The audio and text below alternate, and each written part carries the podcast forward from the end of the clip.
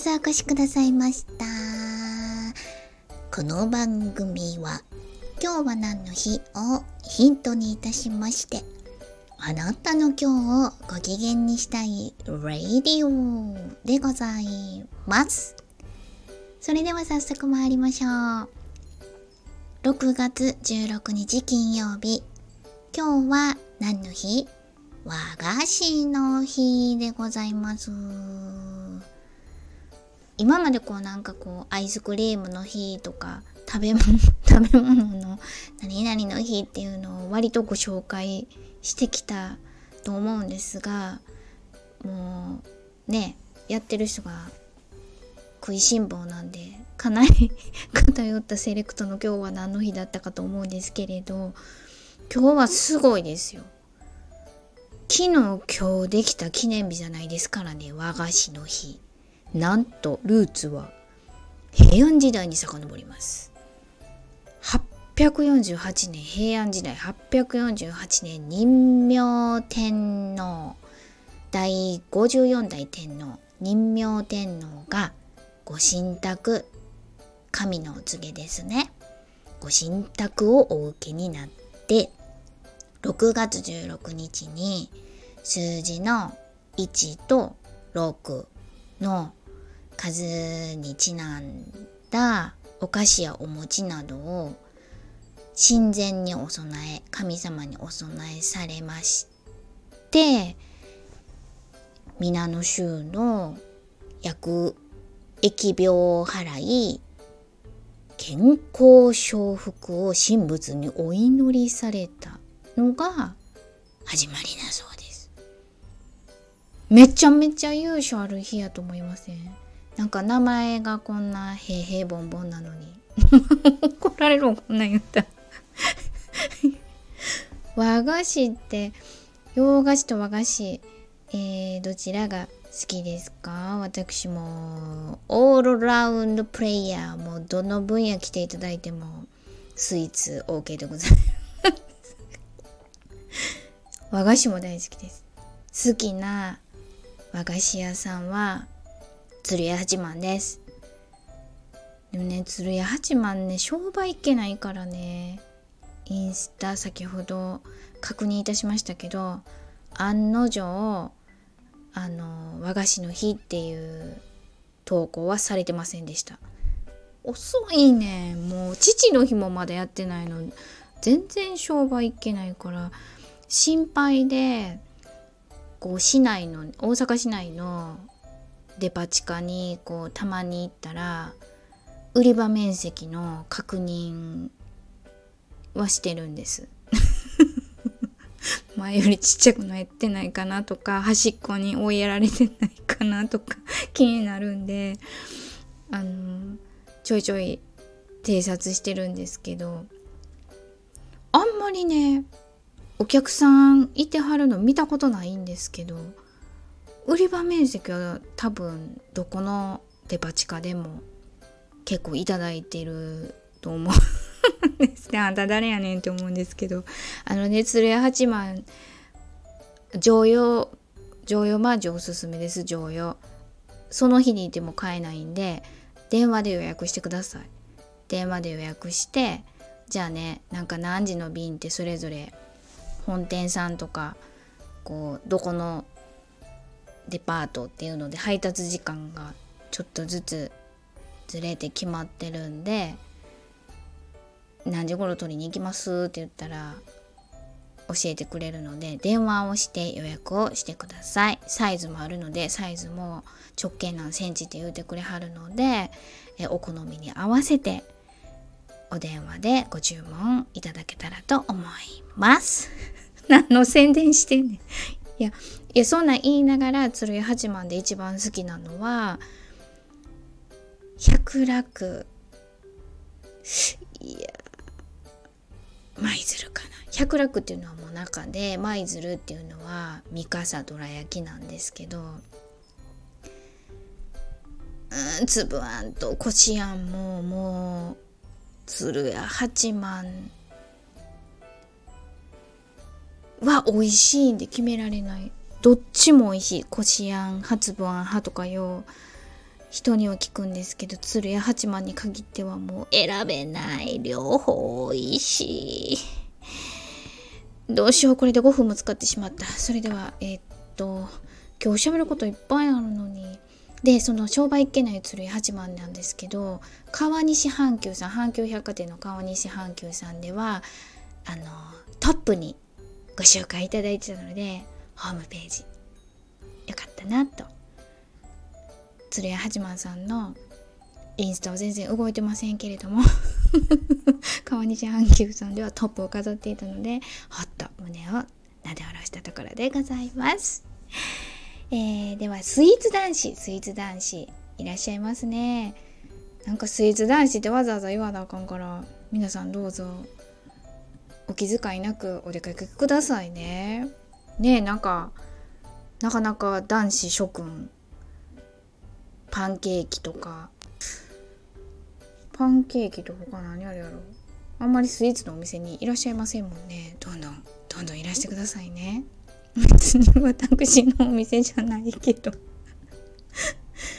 えっとねえっとスイーツ男子。古いところから行こうかな。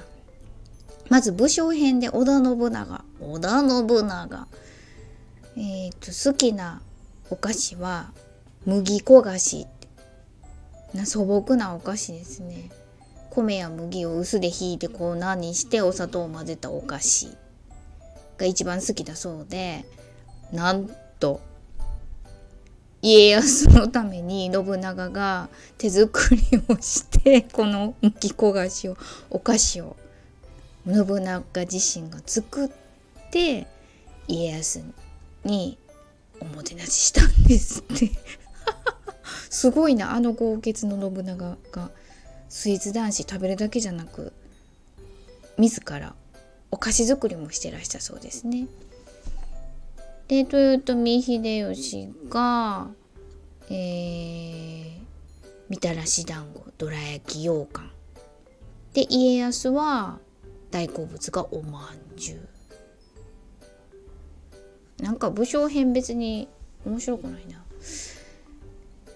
でその江戸時代末期末期っていうか末の方終わり頃西郷隆盛セゴドンにしよう。西郷隆盛大食感で有名ですもんね。なんか太ってるのが恥ずかしいって言いながらでも大食いをやめられないなんて龍馬がよくでも紹介されてましたけど西郷丼は鹿児島鹿児島の方ですからもちろんカルカンカルカンマンっていうんですよね。あのなんか白いふわふわの中にあんこ入ってるカルカンあと豚骨。豚骨別にスイーツじゃないけどここにああの甘辛く煮込んだから 豚骨も上がってますね。で上京しはりますんで江戸詰めだったんでなんと千匹屋さん5匹あったんですって。セゴ丼。そんな時代から千匹屋さん幅利かしはったんですね。千匹屋さんってめちゃくちゃ高いフルーツパーラーのお店なんでしょうね。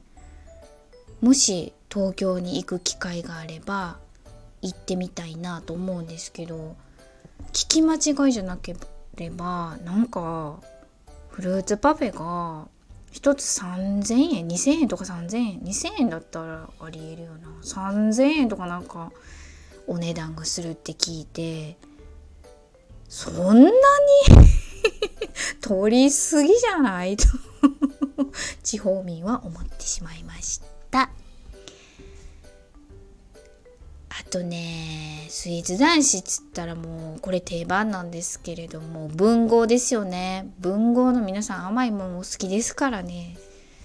とね資生堂パーラー。新しいところでは資生堂パーラーかな。池波正太郎とか向田邦子が愛した資生堂パーラ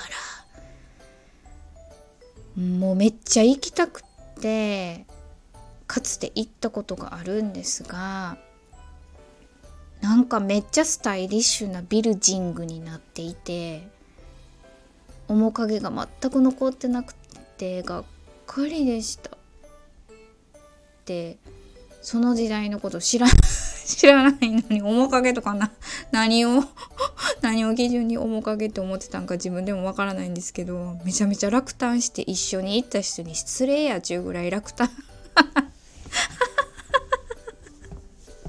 落胆してチーズケーキ買って帰りました。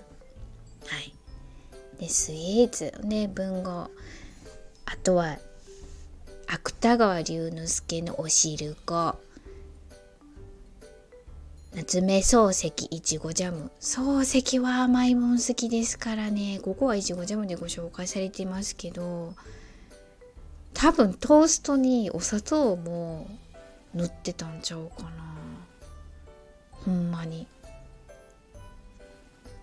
で羊羹が好きなんでちょっと後で羊羹の素敵なくだりをご紹介したいんですけど次宮沢賢治。宮沢賢治意外。天ぷらそばと三ツ矢サイダーが大好きだったんですって。何あの風の又三郎とかから想像できないことありません？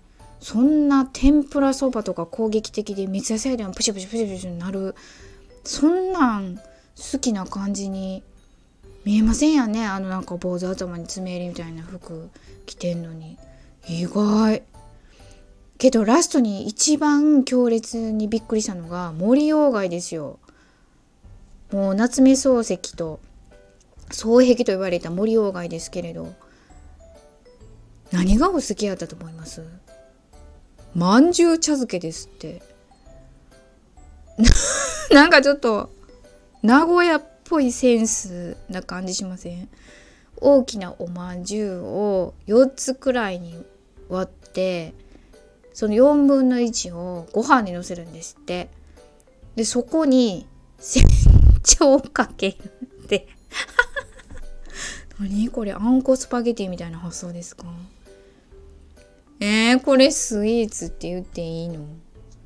なんか森鴎外なんかすっごい賢い人が好きなご飯なんですかって言ったらハンバーグとかピザとかカレーとかいう感じに近くありません？あんなにインテリジェンスな森鴎外がまあ 茶漬けていいの？いいの？ねあのがっかり がっかりって言った怒られるかもしれないけど。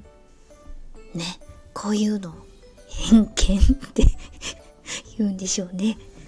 えーとでは先ほどの素敵な羊羹のくだりえっ、ー、と漱石は羊羹が好きだったんですよね。で草枕の中でその羊羹をめでているくだりがあるんですけれどちょっとここね素敵で私大好きなんでどうしようもう13分やけど読んじゃう。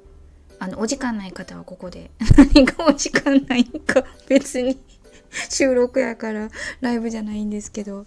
ではあのお時間ない方はここで。解散していただいて私を続けたいと思います。草枕。あのそう夏目漱石の草枕一節読ませていただきます。世はすべての歌詞のうちで最も羊羹が好きだ。別段食いたくはないがあの肌合いが滑らかに緻密に。